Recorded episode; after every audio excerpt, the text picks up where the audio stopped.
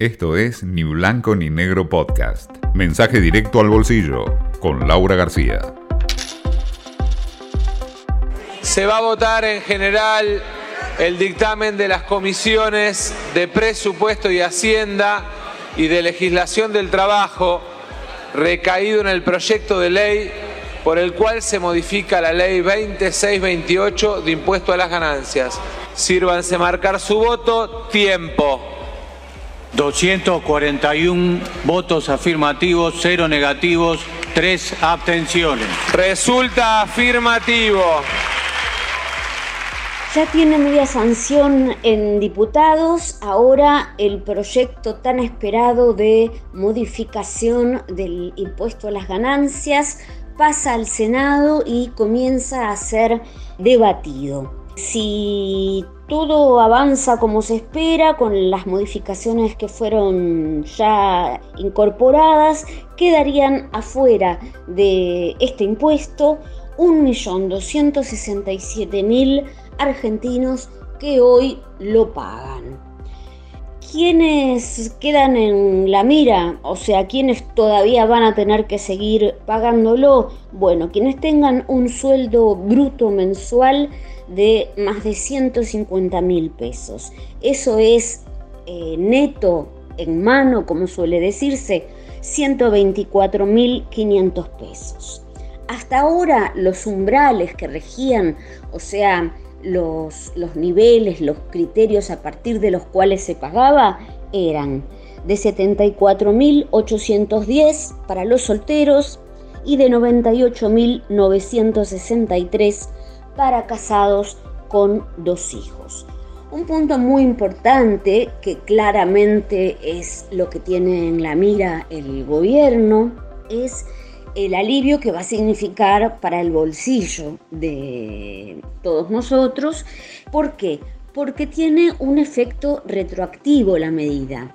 Es eh, retroactiva a enero con lo cual se va a percibir en forma inmediata lo que no se pagó en estos meses.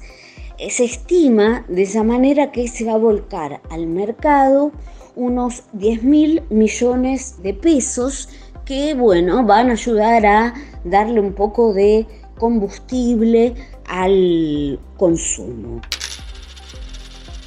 Por otro lado, ¿qué va a estar pasando? Bueno, eh, mucha apuesta entre los inversores a eh, las inversiones ligadas a la inflación.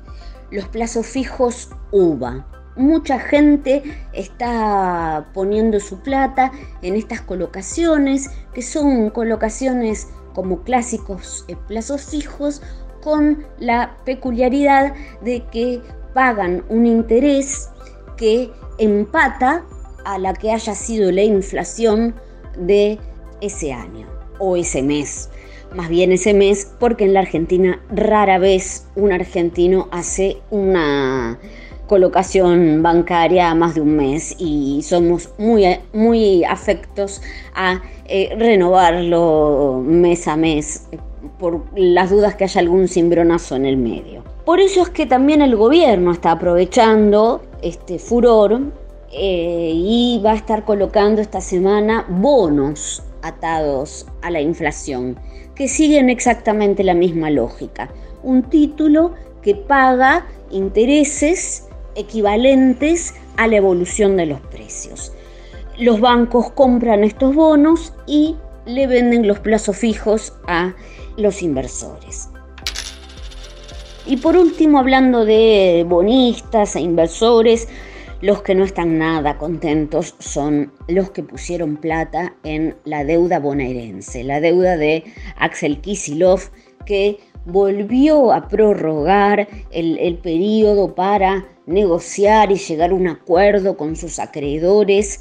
Recordemos que ya tiene dos juicios presentados en los tribunales de Nueva York por este tema no por nada salieron a decir que el litigio no es el camino.